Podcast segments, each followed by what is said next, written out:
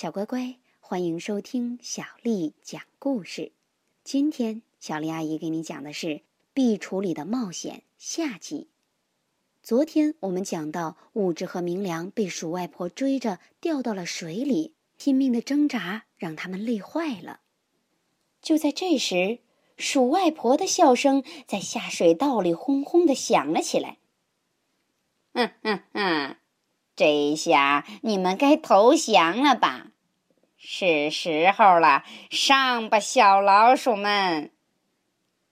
不知藏在什么地方的老鼠们，哗啦跳进了下水道，下水道变成了一片蓝色的火海。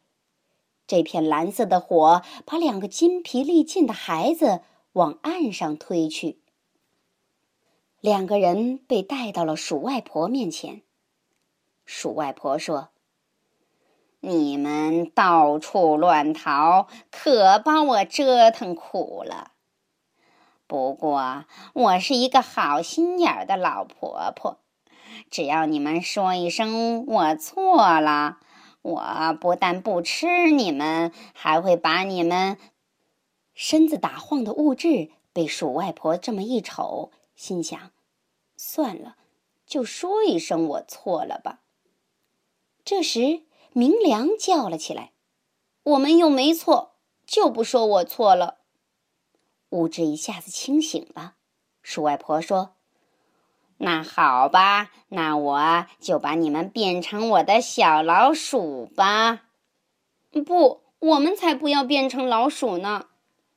两个人大叫，可被鼠外婆那闪闪发亮的眼睛一瞪，一下子就没有力气了。软绵绵的坐到了地上，老鼠们吱吱吱的叫着，就要朝两个人扑过来。可两个人下定了决心，绝不认错。就在老鼠们要扑上来的时候，呜，响起了汽笛声，咔嚓咔嚓，呜，咔嚓咔嚓，呜。小火车冒着白色的蒸汽，吐着红色的烟雾，从鼠外婆坐着的水泥管道里冲了出来。紧接着，灯一亮，红色的小汽车也冲了出来。随后，小火车和小汽车一下子就变成了孩子能坐进去的长火车和大汽车。蒸汽、烟雾还有灯光，把鼠外婆眼睛的亮光给吞掉了。物质和明良跳进火车和汽车里，火车和汽车又开了起来。老鼠们吱吱吱的叫着逃走了。救命啊！鼠外婆也终于和老鼠们一起逃跑了。胜利啦！我们把鼠外婆打败了。两个人从车窗伸出手，紧紧的。握到一起，两个人累了，不过是一种很舒服的累。他们坐在火车和汽车里，好像睡着了似的，一动也不动。不一会儿，窗外出现了星星，很快星星就挂满了天空，下面也出现了星星。火车和汽车飘到空中，把两个人。带出了地下世界。一颗流星飞过，天上有这么多星星，要是流星撞到了别的星星身上，不就糟糕了吗？两个人心想。星星转眼就不见了。等清醒过来，他们发现自己正拿着小火车和小汽车，迷迷糊糊的站在壁橱里。不过。他们满身大汗，这就证明那场冒险不是假的。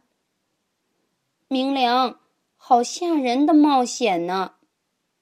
物质对下面一层说：“我一点都不怕，因为我一直拉着你的手呢。”明良回答。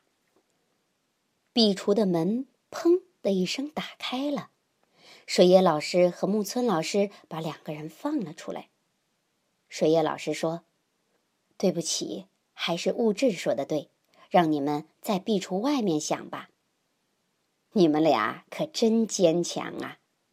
哎呀，明良的额头上是汗吧？木村老师说。孩子们一下子就把两个人给围了起来。哎哎，在壁橱里，你们没害怕吗？大家问。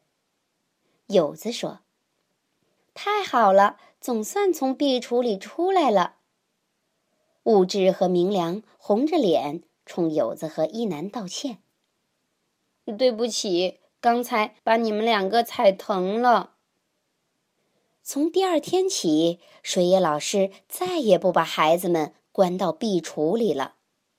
相反，倒是孩子们自己往壁橱里钻，因为物质对大家说：“壁橱里是鼠外婆的世界，是一个可以大冒险的地方。”明良也让大家看他的额头，说：“不但可以大冒险，还是一个能出汗的地方呢。”于是，水野老师就常常吓唬钻进壁橱里的孩子：“谁在那儿啊？我是鼠外婆啊！”孩子们就会发出一阵嘻嘻哈哈的欢笑声。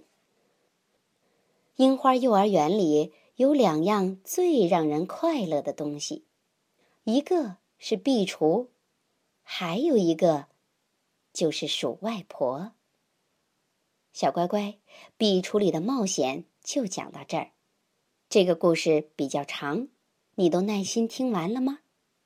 好啦，如果你想听到更多的中文和英文原版故事，欢迎添加小丽的微信公众账号“爱读童书妈妈小丽”。